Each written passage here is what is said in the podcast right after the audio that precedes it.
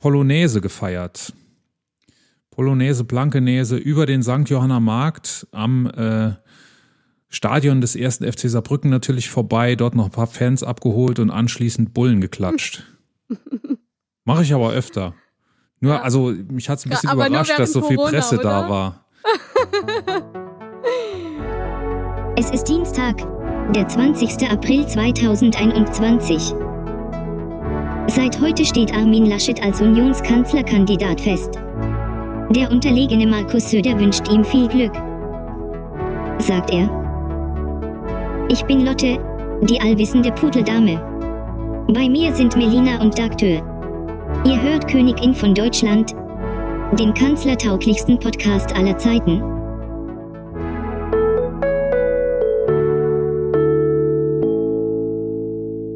Ich habe echt gelacht, ne? ZDF hat irgendwie am Sonntag ähm, auch auf irgendeinem Social Media Kanal Bilder gepostet, wie es jetzt in England ist, ne? Und so Bilder gepostet von vollen Außengeländen und so, also voll, voller Außengastronomie, wo die Leute ja. da ganz gesittet an Tischen sitzen und ihr Bierchen trinken, ne?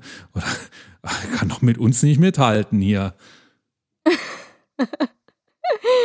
Ja, ähm, mit England, äh, die waren ja sehr lange in einem sehr harten Lockdown. Also ich kenne einige Engländer durchs ähm, Du meinst noch härter einfach. als in Deutschland der Lockdown? Die waren, ja, der war richtig hart, Boah. der Lockdown. Also das war ein richtiger Lockdown, nicht Ein Lockdown. Nicht, ja, das war so ein, ein Lockdown. Modell. Genau. Der wurde auch richtig durchgezogen und ähm, ja, auch äh, unter anderem auch wegen der Mutationen, weil man davor ja sehr viel Angst hat. Plus, äh, die Engländer sind ein bisschen besser im Impfen als wir. Und ja, denen sei es gegönnt. Ich habe heute mit jemandem telefoniert, der jetzt in Portugal lebt. Die sind hm. ein bisschen besser in Lockdown als wir. Die, die waren ja richtig am Arsch. Die hatten eine 200er-Inzidenz, die wir äh, diese Woche auch noch kriegen werden, äh, und sind dann innerhalb von einer Woche hoch auf 900 und haben dann radikal natürlich alles geschlossen. Mhm. Er sagt, das war hart, äh, aber jedem war das auch bewusst, dass es um die Wurst geht. Ne? Du hattest, er sagt, er persönlich hat Angst gehabt, irgendwie sich mal einen Fuß zu verknacksen und in ein Krankenhaus zu müssen. Ne? Ja. Und dann hast du die ganze Zeit aufgepasst äh, und kriegst dann im, im Krankenhaus eine Infektion. Er sagt, die Angst bei ihm ist sehr konkret, denn einem Freund von ihm ist genau das passiert. Ähm, und dann haben die Lockdown gemacht und jetzt sind sie so bei einer Inzidenz von immer so um die 30. Und die ist eben auch stabil, ne? mhm. ne? weil die kannst ja. du kontrollieren. Die, da kannst du Kontakte nachverfolgen, da kannst du Infektionsketten nachverfolgen bis zu ihrem Ursprung und eben auch stoppen. Leute isolieren, damit die Infektionsketten aufhören. Und bei uns kannst du gar nichts. Aber das werden wir auch noch lernen müssen, befürchte ich. Ja, was ich ähm, beängstigend fand, waren die Postings, äh, die hatte ich auch mit dir geteilt. Äh, da, also, du hast ja meinen Spruch gehört, den werde ich jetzt nicht nochmal sagen. Wobei, doch, eigentlich kann ich sagen, also die Leute, die das gepostet haben, ähm, voller Stolz, die sind äh, genauso dumm, wie sie aussehen. Ähm, egal, ob es jetzt um diese ähm, 18-Jährige da geht, äh, über die ich immer noch den Kopf schüttle, mir tut schon der Nacken weh. Oder äh, um diesen äh, mega gehypten DJ, der in verschiedenen diversen Clubs in Saarbrücken auflegt. Also solche Leute echt, ne? Boah. Es ist keine gute Idee, sowas an Aussehen festzumachen. Es gibt keine, keine, keinen kausalen Zusammenhang zwischen Intelligenzquotient und Aussehen. Und das ist auch gut so. Äh, aber ich glaube, ich weiß, wie du das meinst. Du hast, du bist wütend auf die Leute und ich bin auch wütend. Ja.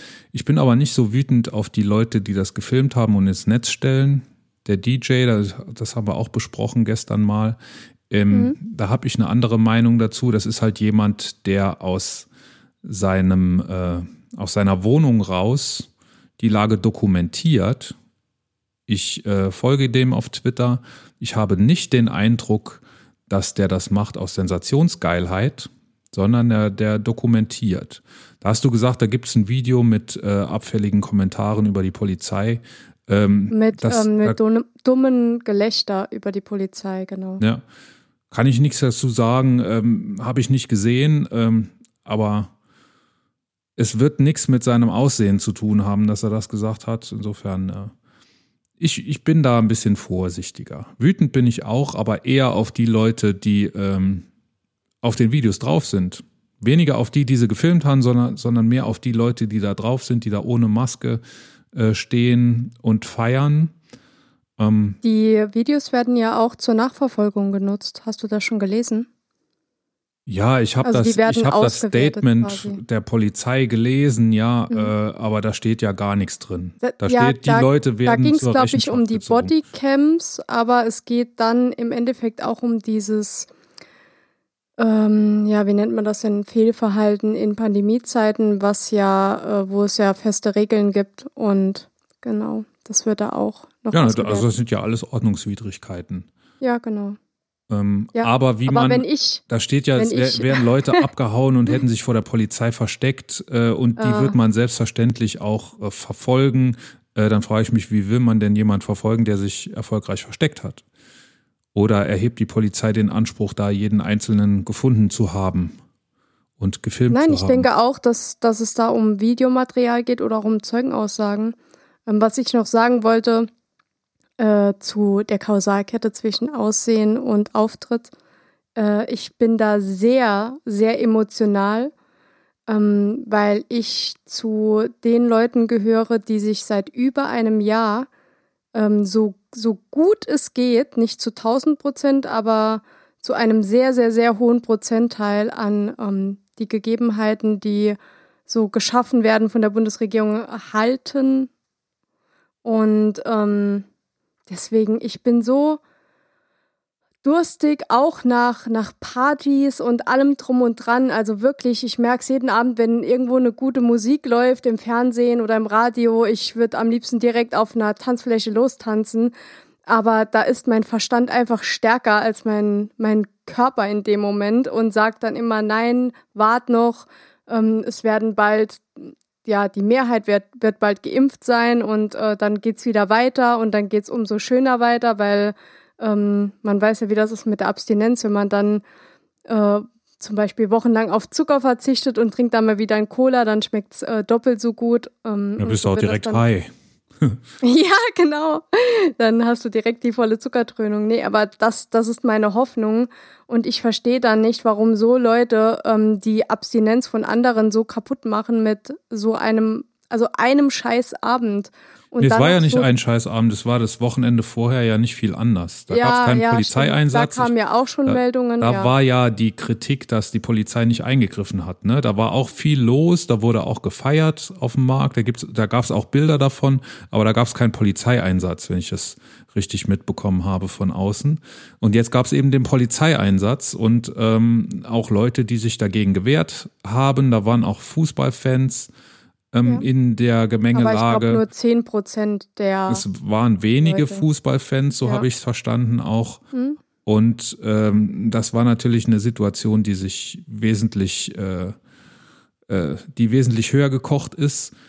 Aber meiner Meinung nach trotzdem, man kann behaupten, dass diese Regeln, die eingeführt wurden im Saarland, das Saarlandmodell, jetzt an Wochenenden regelmäßig nicht eingehalten werden und regelmäßig verletzt werden. Ne? Du, denn da haben Leute gestanden auf diesen Videos und haben gefeiert, haben miteinander geredet, hatte, hatten keinen, äh, keine Maske auf. Das ist nicht erlaubt. Und auch keinen Abstand. Also und auch, ja, Abstand sowieso nicht. Sonst bräuchtest du ja die Maske nicht. Und äh, ich habe gerade gestern nochmal, weil ja im Moment jeder so von den Aerosolforschern äh, redet, die ja den offenen Brief geschrieben haben an die Bundesregierung, äh, in dem drin steht, dass drinnen die Ansteckungen passieren, nicht draußen. Mhm. Und deshalb ist es keine gute Idee, die Leute drinnen einzusperren und äh, zu versuchen äh, oder und dann eben zuzulassen, dass es drinnen zu den heimlichen Treffen kommt. Ich mhm. glaube das nicht, dass es so ist, aber so steht es in dem Brief. Und ähm, diese Forscher wurden dann, äh, die sind dann natürlich auch durch Radiostationen gegangen und haben Interviews gegeben und ich oder und auch äh, zu Zeitungen natürlich. Ich habe eins der Interviews gestern gelesen, das werde ich auch verlinken. In der Süddeutschen war das. Ähm, da, hab, da wird natürlich auch gefragt, ja, wie ist es denn hier in der Außengastronomie, im Biergarten? Ne? Ähm, und da hat der Christoph, heißt er so? Lotte, wie hieß er nochmal, der das Interview gegeben hat? Christoph Asbach. Ach ja. Der hat gesagt, dass du sehr wohl, wenn du redest, auch draußen, stößt du einen Aerosolstrom gerichtet nach vorne aus und wenn dann jemand dicht vor dir steht, zum Beispiel, weil es um dich rum laut ist und weil du äh, schlecht verstehst, weil die Musik laut ist, ne, und es ist sowieso Alkohol im Spiel, da redet man sowieso gern ein bisschen lauter und so. Wenn der dann vor dir steht und steht quasi in deiner Fahne, dann kriegt der natürlich die Viren ab. Ähm, was überhaupt nicht problematisch ist, ist äh, im Wald spazieren zu gehen. Aber, und das sagt er auch, äh, sich in einer Außengastronomie direkt gegenüber zu sitzen und miteinander zu reden, ist extrem gefährlich. Und was auch gefährlich ist, das sehe ich wiederum auch ein bisschen anders, ist ähm, nacheinander auf die Toilette zu gehen. Denn in ungelüfteten Räumen, das zeigen die Forscher eben auch, die Aerosolforscher, in ungelüfteten Räumen kannst du dich eben auch an der Person anstecken, die vor dir in dem Raum war.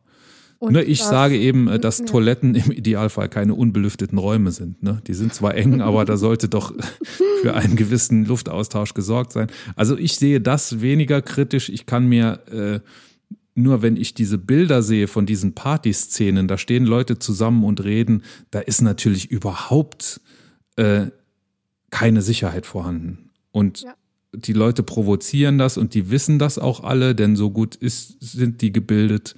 Ähm, das ist einfach Party ohne Rücksicht auf Verluste und das wollen wir nicht. Ja, was will man da noch sagen? Prost. Wir werden noch nächstes Jahr wahrscheinlich darüber reden. Prost. Also will man da noch sagen, Viva Colonia zur Mitte und so weiter. ja, ich habe ähm, die letzte Folge damit abgeschlossen, dass ich gesagt habe, ich habe einen fantastischen Drosten-Podcast gehört. Der ist jetzt heute drei Wochen alt schon. Trotzdem will ich noch darüber erzählen. Es ging gar nicht um aktuelle Forschungsergebnisse, sondern es ging um äh, die Grundsätze der Desinformation. Und zwar um das Plurf-Motiv. Habe ich schon kurz erwähnt, um was es geht. Plurf, P-L-U-R-V, sind Abkürzungen. P steht für Pseudo-Experten, L für Logikfehler U für unerfüllbare Erwartungen, R für Rosinenpickerei und V für Verschwörungsmythen. Und das sind alles Motive, die genutzt werden und zum Teil sehr, sehr professionell genutzt werden, um auf YouTube, auf Twitter, über Facebook und sogar auch teilweise im Fernsehen und in Zeitungen, in Zeitungen sowieso, ähm, um dort Desinformation zu betreiben oder zumindest ähm, vermeintlich sachgeleitete Debatten in gewisse Richtungen zu lenken. Und ich will da kurz ein bisschen drauf eingehen. Es gibt ein Übersichtsposter. Da steht auf einer, ich habe es mir auf eine DIN A4-Seite ausgedruckt, da ist es ein bisschen schwer zu lesen schon, da muss man sich schon ziemlich dicht vor die Nase halten. Ähm, das kann man sich natürlich auch grö größer ausdrucken und der Link ist selbstverständlich auch in den Show Notes. Ich will also kurz was zu den einzelnen ähm, Punkten sagen und ähm, dann auf drei so Strategien eingehen, äh, die ich mir ausgesucht habe, die mir auch selber immer wieder äh, äh, immer wieder unterkommen. Also Pseudo-Experten ist klar, ähm, man äh, greift sich Personen raus, die äh, eigentlich keine Ahnung haben, aber die irgendein Renommee haben ähm, und stellt die dar als die Experten, die die Wahrheit vertreten natürlich und alle anderen das Gros der Wissenschaft, selbst wenn es was anderes sagt, äh, hat ja gegen die nichts zu melden. Ich sehe das immer wieder. Ähm, es gibt so ein paar Spezies, die ich habe bei Facebook, die posten dann so gerne YouTube-Videos von Doktor sowieso, sowieso Oberarzt der Kinderklinik in Hintertupfing, ne? So, dieses Doktor sowieso und Oberarzt, das verleiht denen ja einen Expertenstatus, äh, den sie aber gar nicht haben. Was ist denn ein Oberarzt? Ein Oberarzt ist ein Abteilungsleiter. Das ist jetzt sowas wie wenn äh, ich sage, Abteilungsleiter der Sparkasse in Hintertupfingen löst die weltweite Finanzkrise oder so. Oder äh, mhm. äh, weiß, wie wir die Wirtschaft wieder aus dem Dreck ziehen. Was ist denn ein Abteilungsleiter der Sparkasse Hintertupfing? Der mag natürlich, der mag natürlich ähm, Expertenwissen haben, aber von seinem Titel kann man das nicht ableiten. Und die Leute, die das, aber die diesen Titel immer so gerne vorn anstellen, die tun das genau deshalb. Bei einem Abteilungsleiter in Hintertupfing, in der Sparkasse Hintertupfing würden sie das nicht tun, weil der Abteilungsleiter einfach nicht so, so ein Renommee hat wie der Oberarzt. Aber bei solchen Leuten passiert. Und da, da, die sind auch alle Doktor. Und das sind auch alles führende Experten auf ihrem Gebiet. Und dann googelst du mal und dann findest du halt nichts von denen. Das sind die Pseudo-Experten. Die haben keine Zeit, äh, irgendwas zu publizieren, weil sie so führend sind und so viel Einfluss Wahrscheinlich haben. ist es so, ja. Das hatten wir ja bei unseren Verschwörungsgeschichten äh, auch schon. Also bei denen ist es natürlich ja. noch viel, viel schlimmer. Logikfehler, ähm, dann gehe ich gleich drauf ein. Da gibt es wirklich so ähm, Strategien, wie du ähm, Diskussionen in die Irre führen kannst indem du Argumente verdrehst, indem du anderen Argumente unterschiebst, ähm, indem du ähm, nicht logisch argumentierst oder indem du ablenkst. Es gibt da verschiedene Strategien, gehen wir gleich noch näher drauf ein. Unerfüllbare Erwartungen äh, wird auch gern gemacht, wenn du sagst, ja, die Wissenschaft hätte doch längst mal gemusst, hätte doch längst mal äh, rausfinden können, wie sich denn Corona nun genau überträgt. Mhm. Aber was das jetzt für eine Aktion dahinter ist, äh, dass das, dass du natürlich nicht einfach, äh, du machst eine Studie von vier Wochen und weißt dann, wie sich Corona überträgt. Da, da, die einen verstehen es nicht, dass das eben nicht machbar ist, so ohne weiteres, und die anderen verstehen es vielleicht und äh, nutzen eben das Argument nur, um, äh, um zu verdrehen. Rosinenpickerei, mein Lieblings, äh, meine Lieblingsstrategie bei einem meiner Facebook-Freunde, der immer wieder, du, du kannst dem seitenlang antworten und der pickt sich dann ein einziges Argument raus und verdreht es und sagt, äh, hier Beispiel Ausgangssperre, äh, wir haben doch in Baden-Württemberg gesehen, dass es nicht geht. Ne? Du argumentierst mit, seitenweise und der greift sich ein einziges Argument raus und zeigt, dass es in einem einzigen Fall nicht funktioniert hat und versucht damit, also und sieht sich dann selber bestätigt, dass er deine komplette Argumentation damit entkräftet hat, weil ein einziges Beispiel nicht funktioniert hat. Das ist Rosinenpickerei. Das, das macht mir immer besonders schwer. Ich, mir fällt das echt auch schwer, darauf zu antworten, weil ich will nicht immer wieder sagen, äh, was ist denn mit all den anderen Argumenten? Weil dann, dann kommt sowas wie, ja, stimmt das, e stimmt es etwa nicht, dass das in Baden-Württemberg nicht funktioniert hat?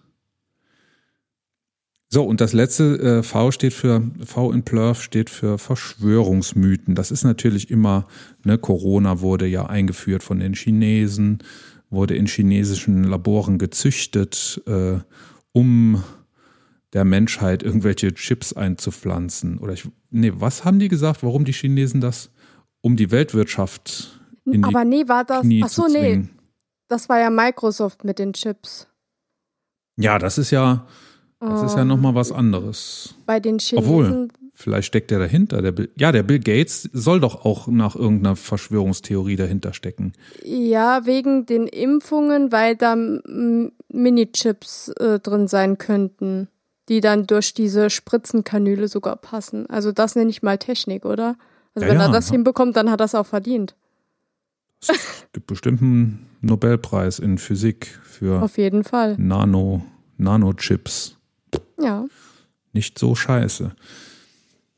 So, und meine so drei Argumente, die ich da rauspicke, also auf diesem Poster, von dem ich rede, das ich auch in der Hand halte, da gibt es ähm, dann verschiedene Strategien, die noch ein bisschen näher erläutert werden. Das eine äh, der drei, auf die ich ein bisschen näher eingehen will, ist die Ad hominem-Attacke, wo wirklich Leute nur deshalb kreditiert, diskreditiert werden, weil sie der sind oder die, die sie sind. Zum Beispiel, wenn Drosten irgendwas sagt, dass dann die Leute sagen, ja, das kommt ja von Drosten. Ist ja klar, dass das nicht stimmt. Auch wenn Streeck was sagt, dass die Leute sagen, das kommt ja von Streeck, das kann ja nicht stimmen. Also es, diese äh, ad hominem oder generell die Desinformationsstrategien, die findest du natürlich auf allen Seiten.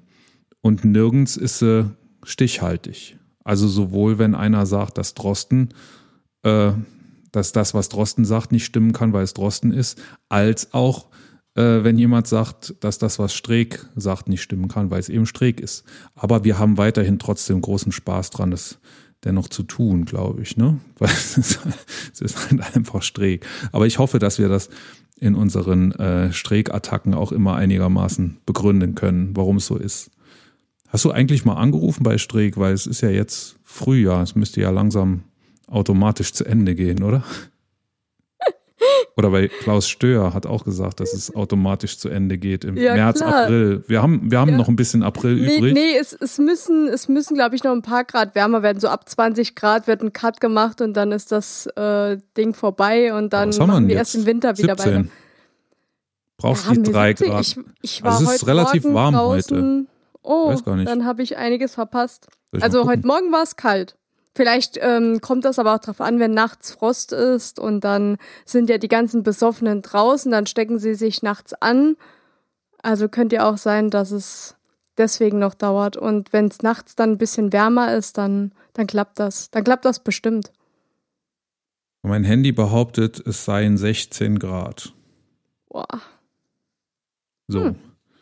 Also noch 4 Grad, bis Corona vorbei ist. Muss es dann auch an drei Tagen in Folge über 20 Grad sein? Ich denke schon. Das ist ja? doch auch. Ähm, Bis, also ist das nicht auch so bei den Zecken ähm, ein Irrglaube gewesen, dass wenn ein kalter Winter ist, dass die sterben und ähm, dann das Jahr drauf nicht mehr so viele Zecken in den Büschen sitzen? Das ist doch, glaube ich, sowas ähnliches, oder? Vielleicht könnte man die Forscher da mal zusammenbringen und ein bisschen intervenieren. Ja. das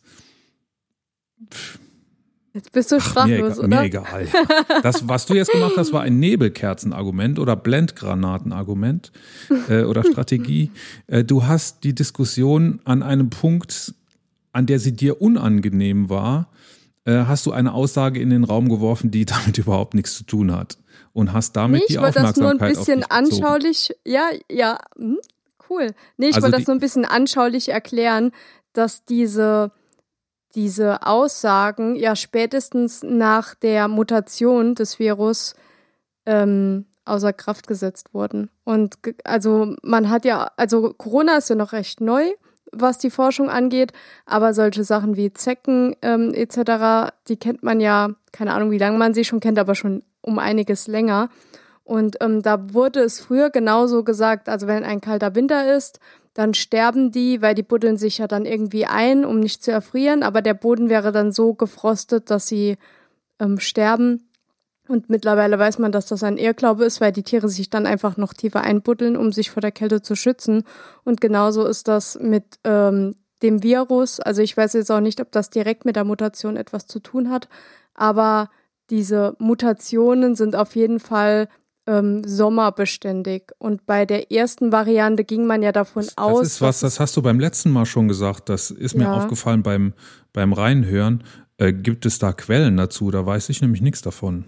Ja, also ich, ich weiß, dass das, das normale Virus, dass, dass das ähm, äh, Wildtyp-Virus schon nur zu 20 oder dass der Einfluss des Klimas auf die Übertragbarkeit des Virus auf 20 Prozent geschätzt wird. Also sehr, sehr gering. Und das gilt für den Wildtyp. Das heißt, der Wildtyp ist schon zu, wenn du es so sehen willst, der Wildtyp ist schon 80 Prozent sommerbeständig. Äh, gibt es da Untersuchungen, ob die Mutante sommerbeständiger ist oder weniger temperaturabhängig. Ja gut, das muss man ja jetzt eh ein bisschen absehen, weil mm, es kommt ja jetzt, glaube ich, der erste Sommer mit Mutationen, aber Forscher haben da ja schon drüber gesprochen in verschiedenen Medien. Äh, ich suche das mal raus und dann können wir es einfach in die Shownotes packen. Alles Klärchen. Wenn ich was finde. Aber da wird sich das was war, finden. Das ist die das Voraussetzung. War Melinas Nebelkerze. Das war Melinas Nebelkerze. Äh, Blendgranatenargument Zecken. Ne, da, da, da redest du fünf Minuten über Zecken und es ist ja ganz klar, dass, also Zecken sind klimaabhängig. Die kriegen irgendwann viel zu kalt. Und da wird dann irgendwann so, setzt sich beim Hörer, also irgendwann denkt man gar nicht mehr drüber nach, ob Corona überhaupt klimaabhängig ist. Ah, und so es ist ja so, ne? Und so funktionieren, so funktionieren Nebelkerzen oder Blendgranaten. Sie lenken eben ab und ähm, oftmal, also das wird ja professionell eingesetzt, ne? Das funktioniert auch. Irgendwann denkst du gar nicht mehr über das eigene Argument nach, sondern weil das Nebelkerzenargument so schlüssig ist, ist ja klar, die Zecken, wenn die so kalt kriegen, dann ähm, und dann denkst du gar nicht mehr drüber nach, dass, bei, dass das mit Corona ja gar nichts zu tun haben muss. Dass es da gar keinen Zusammenhang dazwischen gibt. Und das ist das, das ist diese Strategie. Die mhm. Strohmann-Argumentation liest man auch immer häufiger, die ist sogar noch ein bisschen schwieriger zu durchschauen, denn in einer Strohmann-Argumentation geht jemand hin, verdreht die Argumente des anderen, also stellt die Argumente des anderen wieder so ein bisschen dar und verdreht die aber. Und das, wenn man das geschickt macht, fällt es nicht auf und äh, beweist dann quasi, dass das verdrehte Argument oder stellt das verdrehte Argument in Frage. Das ist ein bisschen schwierig. Habe dazu ein Beispiel rausgesucht. Das Argument ist, die Sonne oder wenn die Sonne scheint, ist schön. Oder ich fühle mich wohl, wenn die Sonne scheint. Das Strohmann-Argument dagegen wäre dann, ja, aber wenn doch immer die Sonne scheint, wenn es wirklich nie regen würde, was hätten wir denn dann, wenn es nie regen würde? äh, re regen würde, wenn es nie regnen, regnen würde, wir dann würden wir, dann würde hier alles austrocknen, dann hätten wir die neue, dann wäre hier alles Sahara. Wenn es nie regnen würde, hätten wir hier nur Sahara, alles trocken, alles, alles tot. Das wäre das Strohmann-Argument. Also die Sonne scheint dahingehend verdreht, dass man aus der Aussage, die Sonne scheint, macht, äh, oder die Sonne, wenn die Sonne scheint, ist es schön, äh, dass man das verdreht und sagt, ja, aber es ist doch scheiße, wenn es nie regnet. Und der, der sagt, wenn die Sonne scheint, ist es schön, der sagt ja gar nicht, dass es nicht auch mal regnen darf oder soll sogar. Nur, äh, ich finde es auch schöner, wenn die Sonne scheint, wie wenn es regnet. Das stimmt. Äh, und der Strohmann wahrscheinlich auch mit seiner Argumentation. So, und äh, um das Ganze jetzt äh, auf die Spitze zu, zu treiben, habe ich ein sehr, ein sehr, sehr schönes Beispiel für äh, eine Desinformationskampagne gefunden, das ein saarländischer Politiker äh, in die Welt gesetzt hat. Nämlich Alexander Funk, der nicht irgendjemand ist, sondern äh, Fraktionsvorsitzender der CDU im saarländischen Landtag.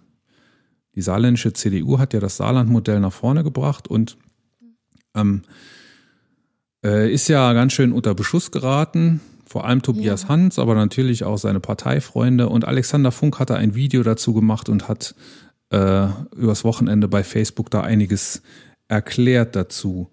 Ähm, wir können das jetzt natürlich nicht zeigen, weil man in einem Podcast nichts sieht, aber man sieht im Video eh nur ihn in seinem Sessel sitzen. Ich habe mich dazu entschlossen, das Video einfach mal in Gänze in Audio hier äh, vorzuspielen. Denn da lernen wir auch einiges über Desinformation und äh, das, was wir gerade gehört haben. Wobei wir das Video dennoch in den Show Notes verlinken. Das werden wir verlinken, natürlich, ja. Obwohl, nee, wir wollen eigentlich ja nicht äh, sowas verteilen. Ach so, ja, stimmt. Ne? Machen wir mach mal nicht. Den Gefallen tun wir ihm nicht. Hier wir, hier we go. Yes.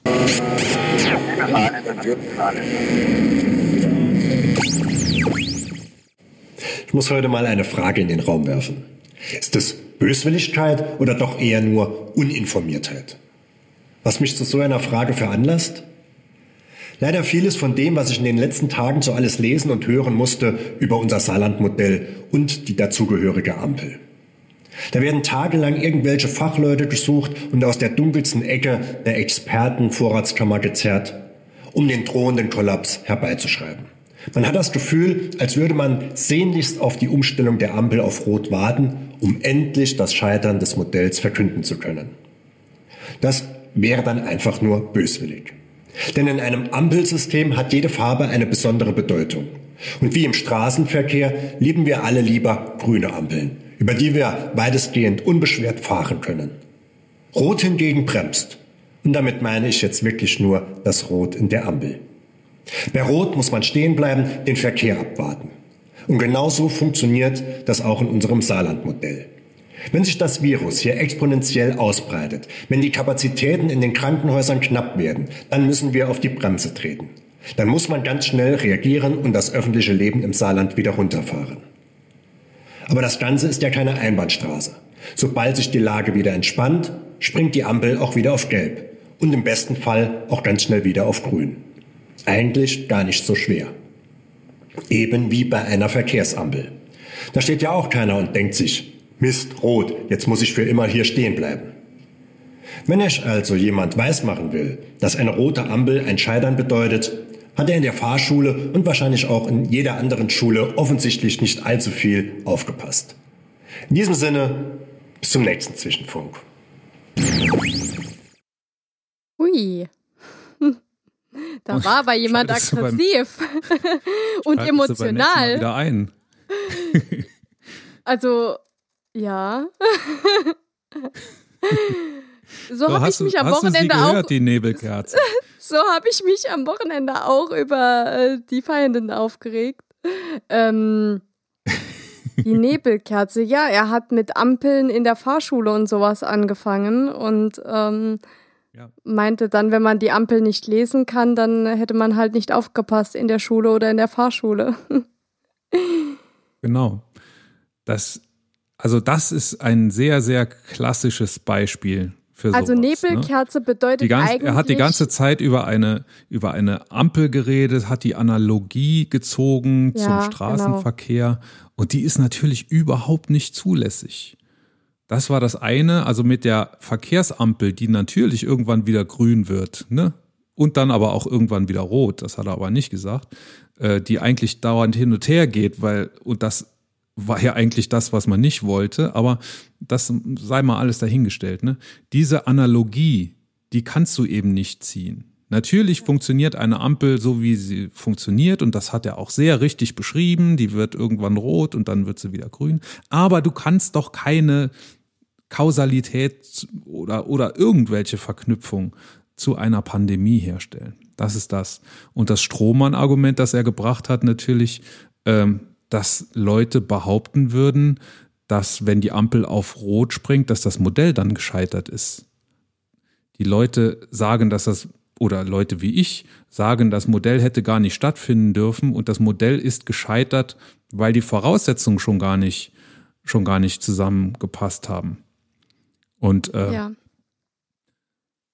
es ist ja gerade einer meiner Hauptkritikpunkte, dass in diesem Modell kein Abbruchkriterium drin ist. Normalerweise würde man sagen, ab einer Inzidenz von X oder wenn man sich nicht auf die Inzidenz fixieren will, ab dem Ereignis X werden wir die Reißleine ziehen, werden wir eine Vollbremsung machen mit den und den Maßnahmen und zwar so lange, bis das Ereignis Y eingetreten ist, bis wir wieder glaub, safe sind. Das ist es ist es nicht sogar so, dass eine Kritik äh, von vielen ist, dass die Phasen nicht ähm, richtig beschrieben sind und zu viel Spielraum lassen und ja jetzt auch diese Gelbphase quasi noch ausgeweitet wurde, um nicht auf Rot springen zu müssen, weil rein ja, von den Daten her hätte man ja jetzt auf Rot gehen müssen. Da war ja die Diskussion.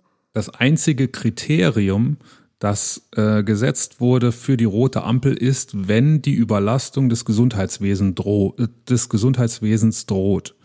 So, und letzten Freitag hat man beraten und hat auch mit den Krankenhäusern beraten.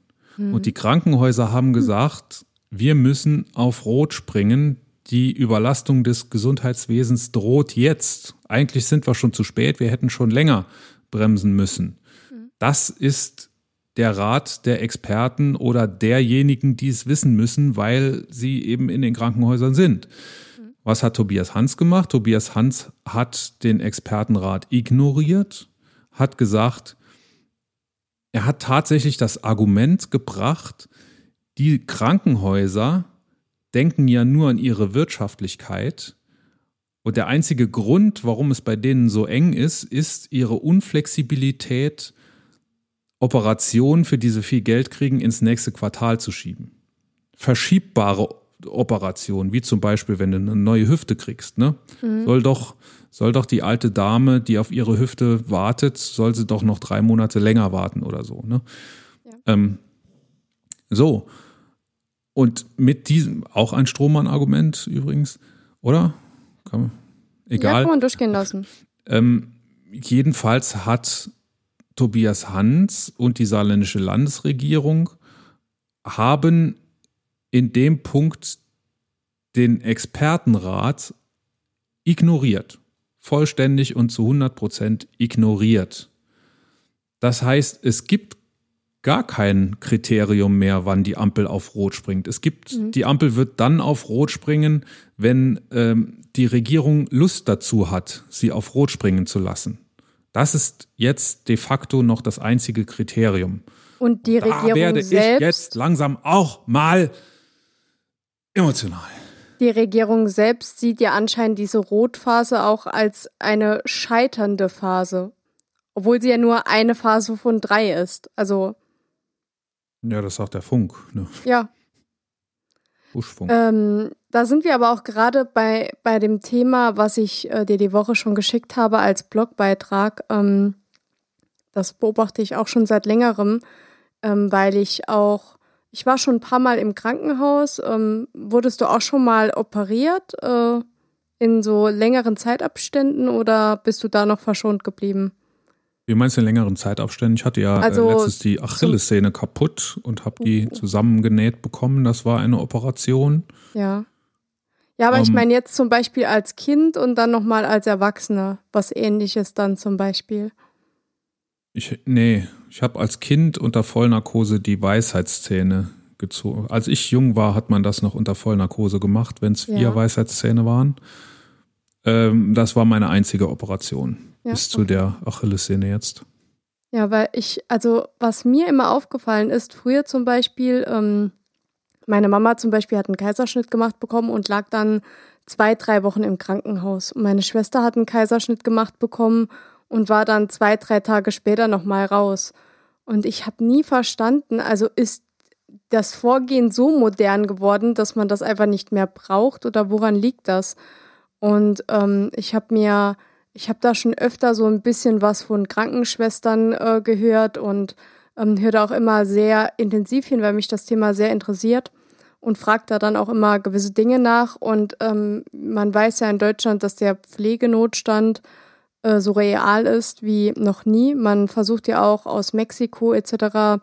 Pflegekräfte beizuholen. Und das ist aber nicht nur in der Altenpflege so, sondern auch in der Krankenpflege in Krankenhäusern so, gerade in der Intensivmedizin, mhm. ähm, weil das ein knochenharter Job ist, zu dem auch nicht jeder zugelassen wird. Also brauchst du ganz gewisse Voraussetzungen. Ähm, man gibt sehr viel, man bekommt sehr wenig, das ist klar, nachdem ich den Blog da gelesen habe. Ähm, man denkt ja immer, ja, Krankenschwestern verdienen an sich gut. Also so mit Nachtschichten etc., mit den Zuschlägen, finde ich, ist der ist das Gehalt in Ordnung. Natürlich geht es immer noch besser, aber es, ich finde, es ist schon mal ein guter Anfang. Also es ist nicht ganz unverschämt. Bei manchen Berufen, wie zum Beispiel Friseuse etc., ähm, da weiß man ja, dass das eigentlich zum Leben gar nicht ausreicht, aber bei denen, finde ich, ist es ein Anfang. Und ähm, was ich da in diesem Blog gelesen habe, hat mich halt so ein bisschen geschockt, weil das zum einen bestätigt, dass Krankenhäuser auch nur Wirtschaftsunternehmen sind, was ganz viel publiziert wird. Also du hast mich ja gebeten, da ähm, eine richtige Publi Publikation zu nehmen und nicht den Blog. Und da findest du tausende Sachen drüber. Ja, natürlich. Das, das war ja schon lange vor Corona auch ein Thema. Ja, ja genau. Ähm, Aber das ist das einzig Schöne an Corona. Corona deckt auch viel auf, beziehungsweise ähm, macht vieles so klar, dass es der Letzte auch noch versteht. Ja, es, das ist natürlich auch jetzt eine, ähm, eine Geschichte, die gerne für solche Nebelkerzenargumentationen verwendet wird. Ne? äh, das ich bin ja, die Nebelkerzenfrau. äh, da kann ja Corona jetzt nichts dafür, dass wir so am Arsch sind. Äh, da hätte man, wo hätte man das Gesundheitswesen mal fitter machen müssen. Oder äh, warum haben wir keine Notfallreserven, weil das Gesundheitssystem so am Arsch ist? Ja, es ist aber im Moment so am Arsch, wie es ist. Ja. Und wenn in 14 Tagen Leute, also wenn sich heute Leute anstecken und die kommen in 14 Tagen auf eine äh, auf eine Intensivstation, dann kommen sie auf eine Intensivstation, die nach dem Gesundheitssystem funktioniert, das wir heute haben. Wir werden das bis in 14 Tagen nicht nicht ähm, ich wollte schon sagen, renovieren, äh, restaurieren. Aber ren renovieren ist eigentlich schon der richtige können. Begriff, weil das Gesundheitssystem ist dahingehend einfach marode. Also das ist nicht äh, marode, das wurde genau so gebaut von FDP-Gesundheitsministern. Das, man wollte das so, dass das so ist. Kurz vor Corona hat man noch, da hat Karl Lauterbach sogar mitdiskutiert, Krankenhäuser zu schließen, weil es unwirtschaftlich ist, Häuser zu betreiben, die nicht voll ausgelastet sind. Und jetzt sehen wir, was der Nachteil ist, wenn man nur noch Häuser hat, die voll ausgelastet sind. Wenn dann mal irgendwas Unvorhergesehenes passiert, dann ist man eben direkt an der Grenze der Auslastung und hin zur Überlastung. Und dann, wir haben das ja Gott sei Dank in Deutschland noch nicht gehabt, die Situation, dass das Gesundheitswesen überlastet ist. Aber äh, wir werden das kriegen, sehr bald. Wir werden in der nächsten, übernächsten Folge ähm, mit Zahlen zu tun haben, ähm, die an der Überlastungsgrenze des Gesundheitswesens sind. Wir sind jetzt äh, bei der, äh, wir haben jetzt ungefähr 4700, glaube ich, Patienten, Covid-19-Patienten auf deutschen Intensivstationen. Und das sind, Ab 5000 also wird es eng. Nee, in ja, Deutschland. Saal, ja, ja, ich weiß. Im Saarland sind es sogar 14 Prozent nur. Das hört sich wenig an. Man muss aber dabei auch betrachten, dass diese Intensivpatienten sehr lange auf den Stationen liegen und sehr stark betreut werden müssen. Die müssen ja regelmäßig gedreht werden etc., um die Lunge gleichmäßig zu belasten und entlasten. Ähm, was ich dabei aber nicht verstehe, man weiß, wo ich, das Problem also für die Lunge ist, ist es, glaube ich, besser, wenn die in Bauchlage sind, aber du musst die natürlich drehen, damit die keine, keine so Druckstellen äh, entwickeln, keine die, äh, das Singular ist Decubitus. Ich weiß nie, wie die Mehrzahl ist. Decubitusse, Decubitae, weiß ich nicht. Was, was ich nicht verstehe, das ist ja, als ob du mit 200 auf, auf eine Brücke zurast, die die noch nicht fertig gebaut ist und siehst schon den Abhang, den du runterstürzen wirst, aber bremst nicht. Also ich verstehe diese Problematik nicht. Man weiß, man weiß, wo die Fehler sind, nämlich dass Krankenhäuser wirtschaftlich sein müssen, aber man macht nichts dagegen. Plus man weiß, dass wir zu wenig Mitarbeiter haben auf Intensivstationen. Also es liegt noch nicht mal unbedingt an den Gerätschaften, sondern eher an, den, an dem Personalmangel aber man macht nichts, um diese zu entlasten. Also das ist komplett, für mich ist das nicht verständlich, ehrlich gesagt. Also ja, man, wenn's also das, das Problem ist ein Problem, das jetzt eben zutage tritt, äh, dass es aber schon länger gibt. Man müsste eben die Häuser reverstaatlichen. Man hat die letzten Jahrzehnte äh, sich darum gekümmert, dass sie in private Hand kommen. Man müsste das reverstaatlichen und äh, eben jede Menge Geld da reinstecken. Genau dasselbe müsste man mit Telekommunikation machen, genau dasselbe müsste man mit äh, der Bahn machen und dem Bahnnetz. Äh, das sind alles genau dieselben Probleme, nur die sind eben nicht so immanent äh, akut, wie das jetzt mit, den, mit dem Gesundheitswesen der Fall ist. Ja. Und ich bin sehr gespannt, ob sich da was ändert. Ich, ich bin der einzige Grund für mich, SPD zu wählen, äh, oder einer der wenigen Gründe für mich, SPD zu wählen, wäre, äh, dass vielleicht dann doch irgendwann Karl Lauterbach mal Gesundheitsminister wird. Und ähm, der sagt ja schon seit ganz langer Zeit, dass das Gesundheitswesen, also von Patientenseite, was Krankenversicherung angeht, aber auch von den Häusern her, ähm, reformiert gehört. Und ich glaube, Karl Lauterbach wäre auch der Einzige, der äh, irgendwas in die Richtung vorantreiben würde. Ähm, aber das ist nichts, was man jetzt anpacken kann. Wir haben jetzt eine akute Notsituation. Und jetzt zu sagen, äh, wir müssen zuerst das Krankensystem oder das, das Gesundheitswesen reformieren und dann gucken wir, was wir mit den Covid-Patienten machen, das geht nicht. Das, Nein, ähm, das müsste theoretisch. Kann, kann man sich trefflich drüber aufregen, aber das ja, bringt klar. uns im Moment nicht weiter. Lass aber das da müsste eigentlich Hand aufregen. in Hand miteinander entwickelt werden. Ich war ähm, letzte Woche habe ich ähm, ein paar ältere Leute ähm, zu, zu Impfstationen gefahren und dort ist es zum Beispiel so, dass es da auch nicht genügend Fachpersonal geben könnte, um die dort einzusetzen. Dementsprechend hat man die Bundeswehr hinzugezogen, um das Team einfach ähm, zu stärken und ähm, die machen dann Arbeiten, für die man jetzt nicht unbedingt, also die müssen jetzt keine Spritze setzen oder so, aber die gucken halt, dass die Leute alle Dokumente ausfüllen, dass der Abstand eingehalten wird ähm, und sorgen da halt so ein bisschen für Ordnung und für ähm, ja, Beihilfe quasi bei den äh, Dokumenten, weil es ja doch dank unserer Bürokratie einiges ist, was man da ausfüllen muss. Und das finde ich sinnvoll. Und dadurch entlastet man das Personal, das dann zum Beispiel impft, die Voruntersuchungen macht, ähm, nochmal das mit den Tabletten prüft etc. Und das könnte man so eigentlich auch in den ähm, in diesen Stationen machen, dass man einfach Leute, die zum Beispiel, warum auch immer, gerade nicht arbeiten oder äh, die auch gerade nicht irgendwie voll eingesetzt werden können in ihrem Job, vielleicht auch wegen Corona, dass man die da einfach ähm, so ein bisschen an die Hand nimmt, denen zeigt, was so zu machen ist und die dann einfach das Personal entlasten. Und vielleicht macht es denen auch so viel Spaß, dass sie sogar in diesem Bereich bleiben wollen. Dann hätte man gleich zwei Fliegen mit einer Klappe geschlagen. Aber einfach zu sagen, okay, das Personal, das ist halt nicht da, deswegen muss das Personal, das da ist, alles abfangen und ähm, scheiß auf Ruhezeiten, scheiß auf Urlaubszeiten, scheiß auf die Familie, äh, Augen zu und durch es dauert ja jetzt nur ein Jahr und vielleicht dann noch ein Jahr oder mal gucken, wie schnell wir mit den Impfungen durchkommen. Das ist halt sehr, sehr auf dem Rücken ähm, der Leute ausgetragen. Und das finde ich eigentlich ziemlich schwach von unserer Regierung, dass die das so handhaben.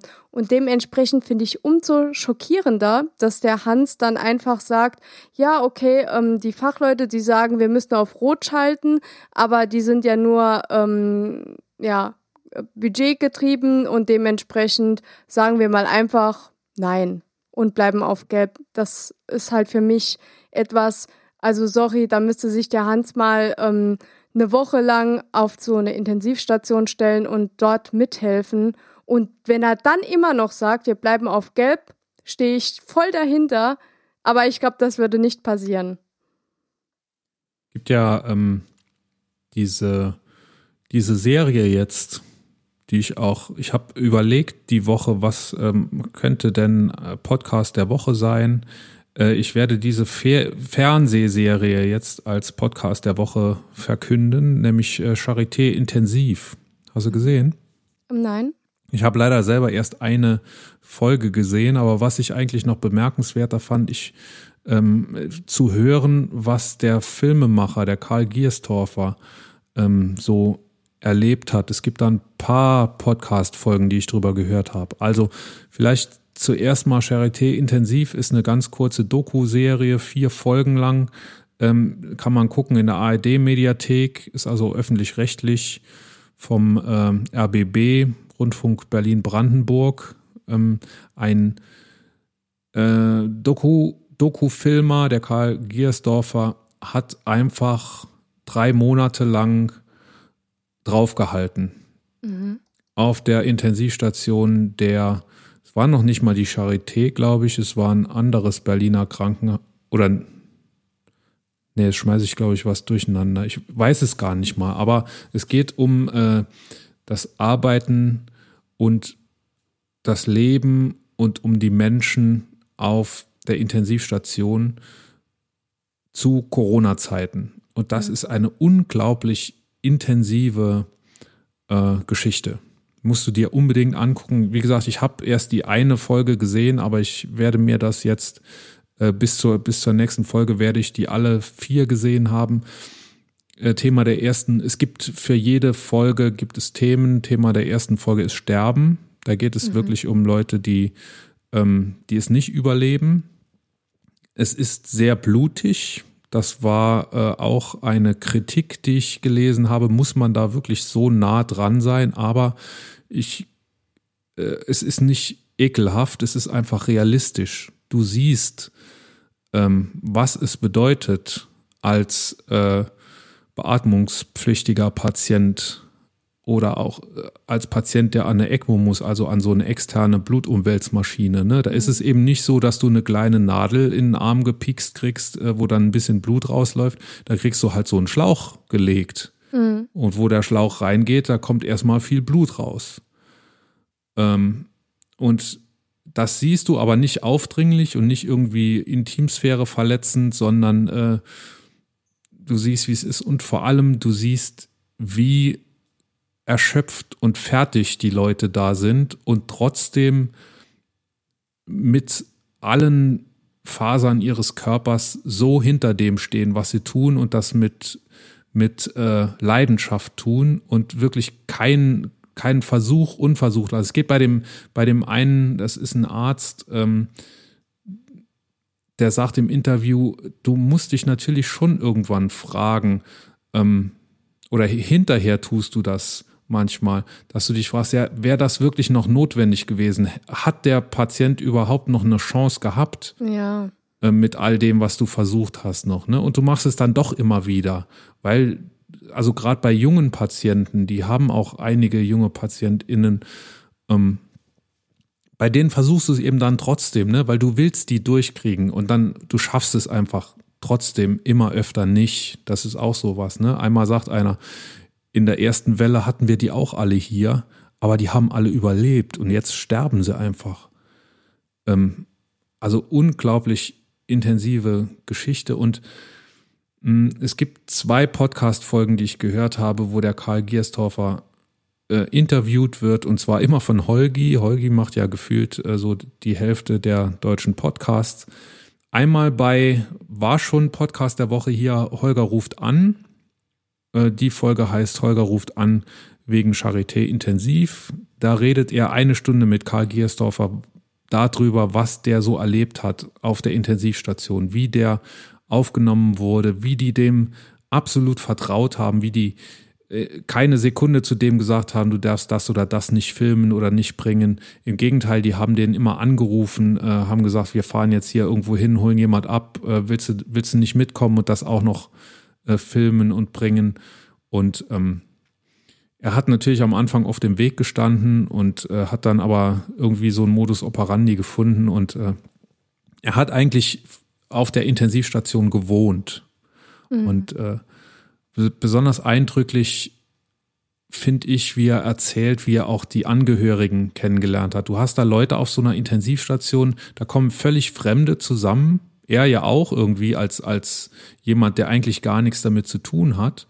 Und du erlebst da Sachen, auch in so kurzer Zeit, wo es um so existenzielle Sachen geht. Also da sind Leute, die verlieren Angehörige, äh, wo eine Woche vorher noch gar nichts, wo eine Woche vorher noch alles normal war und plötzlich sind die nicht mehr da. Und du kommst mit so Leuten so schnell auf so eine Ebene, dass du dich mit völlig fremden Leuten nach ganz kurzer Zeit auf so eine, so eine, so eine tiefe Einigkeit irgendwie begeben kannst, ne? Und er sagt, da sind wirklich Beziehungen gewachsen. Äh, er hat heute auch mit den ganzen Protagonisten noch Kontakt. Er erzählt, ähm, das ist in der anderen Podcast-Folge in der Wochendämmerung auch mit Holger ähm, er erzählt er, dass er von der einen Angehörigen sogar angerufen wurde, die hat ihren Mann verloren, äh, angerufen wurde, die äh, Beerdigung noch zu filmen. Ja. Erstmal nur, erstmal nur privat, ne? das ist, das kommt in der, in der Serie nicht vor.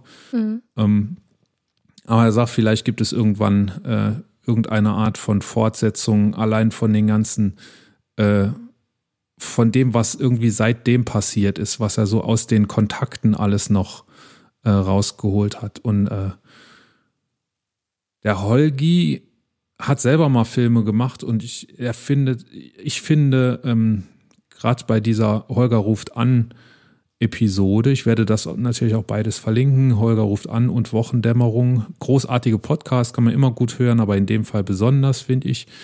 Der Holgi stellt sehr, ähm, sehr, sehr ehrfürchtige Fragen und sehr respektvolle Fragen. Nicht so, ja, und wie war es denn? Äh, ist das nicht ermüdend? Und äh, äh, weiß ich nicht, kriegst du keine Farbbeutel ans Haus geworfen oder so, sondern mehr so, ähm, ja, wie ähm, fühlt man sich da nicht hilflos mhm. auf so einer, auf so einer Intensivstation? Und der, der Karl Gerstorfer sagt, ja, also nach ganz kurzer Zeit war erstmal so ein tiefes Loch und er hat gesagt, er kann das nicht machen. Und also einfach die, die direkte Betroffenheit, ne? Du siehst ja Sachen, die du noch nie gesehen hast in deinem Leben. Und dann kam aber so dieses Verantwortungsgefühl. Er hat geglaubt, seiner Verantwortung nicht gerecht werden zu können. Er wollte, er hat es als seine Aufgabe angesehen, ähm, die Dinge so darzustellen, wie sie da sind und die Ärztinnen und Ärzte in ihrer, in ihrer Größe, die sie wirklich haben, so darzustellen, wie es wirklich ist. Und er hat Angst gehabt, daran zu scheitern. Er hat Angst gehabt, dem nicht gerecht zu werden. Und das, das finde ich ganz, ganz gut. Ich kriege Gänsehaut, wenn ich es erzähle. Ich kriege auch ich, Gänsehaut und habe es gar und, nicht gesehen.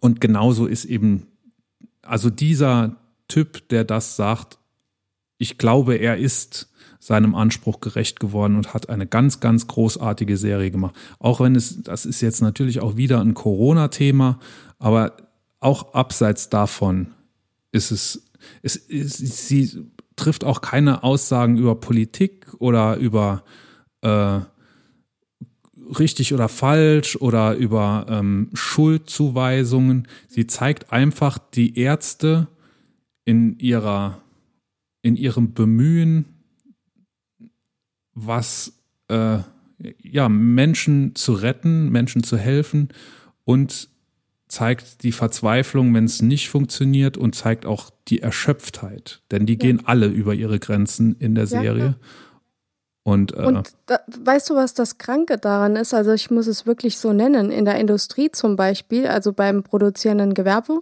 zum Beispiel, hat man extra Personal, die auswerten, ab welchem Produktionswert zum Beispiel ähm, die Fehlerquote steigt, weil die Mitarbeiter ähm, überstresst sind. Und wenn es dann um Menschen an sich geht, also um, um das Retten von Menschen, da sagen wir dann, ja gut, wir haben nicht genug Ärzte, die müssen dann halt am Limit laufen, die machen dann mal äh, zwei Tage Schicht durch und ähm, dass da die Fehlerquote steigt und dann auch damit die Verzweiflung, weil man weiß vielleicht von sich selber, man kann es besser, das wird da gar nicht gesehen. Also das finde ich total irre. Dass man bei Hab zum Beispiel. Schon, ja? Habe ich auch schon vorher mit einem Arzt selber diskutiert, mal, warum ja. gibt es für Ärzte 24-Stunden-Schichten? Ja, verstehe ich nicht. In warum jedem, denn? also im Arbeitsrecht steht drin, dass nicht regelmäßig mehr als zehn Stunden gearbeitet werden darf. Ja. Wieso dürfen Ärzte oder unabhängig davon, ob sie es dürfen, aber wieso tun sie es? Wieso arbeiten Ärzte in 24-Stunden-Schichten in Krankenhäusern? Und was meinte er? Er kann es nicht, äh, nicht beantworten. Das ist wirklich verrückt. Also das ist ein Phänomen, das ich auch nie verstehen werde. Ich meine, die können da schlafen, äh, aber sie tun es nicht in jeder Nacht. Es gibt auch Nächte oder Schichten, in denen wird nicht geschlafen und dann bist du halt 24 Stunden auf den Beinen. Und dann ja, und kommt am Schluss was Kniffliges, ein kniffliger Fall und dann ähm, hast du die 24 Stunden in den Knochen und musst trotzdem noch klar sein. Und das ja. ist was, was ich. Ich meine, ich verstehe es nicht, wenn du. Du brauchst ja deshalb nicht weniger Ärzte in einem Krankenhaus, wenn du die 24 Stunden arbeiten lässt. Also ich habe da keine, ich habe keine Idee, warum das so ist. Also falls das jemand beantworten kann, kann er sich gerne bei uns melden. Richtig. Ja. Wir uns sind dann über die über Instagram oder über Facebook oder kann uns eine E-Mail schreiben an lotte@könig mit oe in.de. Nicht? Genau. Weil das wäre etwas, was ich sehr gerne verstehen würde und wofür ich mir auch die Zeit nehme, mich damit zu beschäftigen. Aber ich Schauen wir uns an für die nächste Folge. Ja, genau. Ähm, apropos äh, nächste Folge oder was wir die Woche erlebt haben. Letzte Woche zum Beispiel, ähm, wir hatten noch gar nicht drüber gesprochen. Wir waren ähm, in einem Interview. Stimmt. Jetzt kommt's wieder. Liebe Grüße. Liebe Grüße an Cedric. Cedric. Ähm, genau. Von Mommsen FM, dem Schülerradio aus Bad Oldesloe. Genau, ich wollte dich nämlich tatsächlich noch vor, ähm, bevor wir aufgenommen haben, fragen, wie es denn ausgesprochen wird. Aber du hast gerade gesagt, Mommsen FM. Ja. Gut, Richtig. das konnte ich mir irgendwie. Haben wir ein kurzes Interview gegeben. Das Interview kommt am letzten Montag diesen Monats. Und das wird der, ähm, das wird gestern in einer Woche, glaube ich, sein. Ja. Ne? Hm? Oder in, Nee, muss gestern in einer Woche sein. Also gestern in einer Woche, ja. Am Montag, dem 26. wird das sein, um 16 Uhr. Und das gibt es als Stream bei Lübeck FM. Genau, wir werden bestimmt den Link in den Show Notes haben. Ich habe noch etwas vergessen, was ich eigentlich am Anfang schon bringen wollte. Ein Nachtrag Weißt du noch, als ich gesandt, als ich, als ich gesandt habe, als ich gesagt habe, als ich, weißt du noch, als ich gesandt habe, dass es, äh, dass es ja genug Sand gibt und dass es sowas wie eine Sandmafia ja überhaupt nicht gibt. Ja, ja, wir waren da die Vorreiter, Quatsch, oder? Was eine Scheiße ich da erzählt habe. Offenbar hat ein gewisser äh, Jan Böhmermann uns gehört und hat gesagt, da muss ich doch mal, muss ich doch mal recherchieren und hat eine ganze Sendung draus gemacht und zwar die vorletzte. Das werden wir auch verlinken. Da geht es nämlich genau um das Thema Sandmafia. Mhm. Der Böhmermann hat sich angeguckt, äh, wenn in Dubai was gebaut wird, wo dann der Sand herkommt und warum man nicht einfach Wüstensand verwenden kann und ähm, dass ganze Inseln verschwinden, damit äh, in Sylt der Strand wieder aufgeschüttet werden kann, was er jährlich äh, getan wird und dergleichen mehr. Also sehr interessant. Und also ich konnte das nicht glauben, als du es gesagt hast, aber ja. ich sage jetzt erstens, du hattest recht, ich hatte Unrecht. Und zweitens. Äh, Kann ich das bitte schriftlich haben? zweitens ziehe ich äh, meinen Hut vor der Aktualität deiner Themen. Großartig. So, und zweitens oder drittens ist die Folge auch noch deshalb höchst ansehenswert, weil am Schluss der großartige Danger Dan mit dem mindestens genauso großartigen Igor Levit. Igor Levit ist ein weltbekannter Pianist, einige sagen der beste. Danger Dan ist ein Hip-Hopper, der äh, sehr intelligente Texte schreibt und äh, die beiden performen das aktuelle Stück von Danger, denn das ist alles von der Kunstfreiheit gedeckt. Wer es noch nicht kennt, ich kann mir es fast nicht vorstellen, dass es noch irgendjemand gibt, der das Lied noch nicht kennt. Auch die, die es schon kennen, äh, bitte angucken. Großartig, wenn Igor Levit nebendran am Klavier ein bisschen mitspielt. So. Jetzt habe ich mich genug selber in Gänsehaut versetzt. Wir sind raus. Aus die Maus.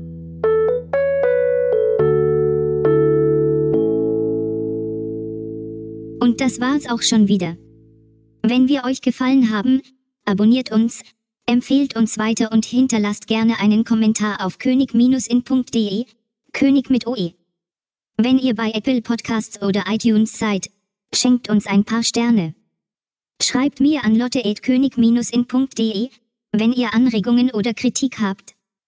Und zum Schluss singt euch Dagtür wieder, wie wir Königin von Deutschland werden.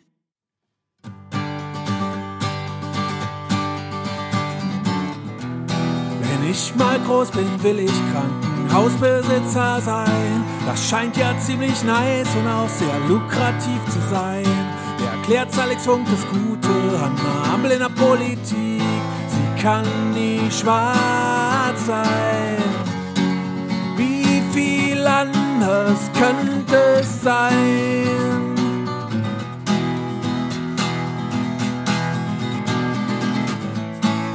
Wir erstmal Königin von Deutschland sind.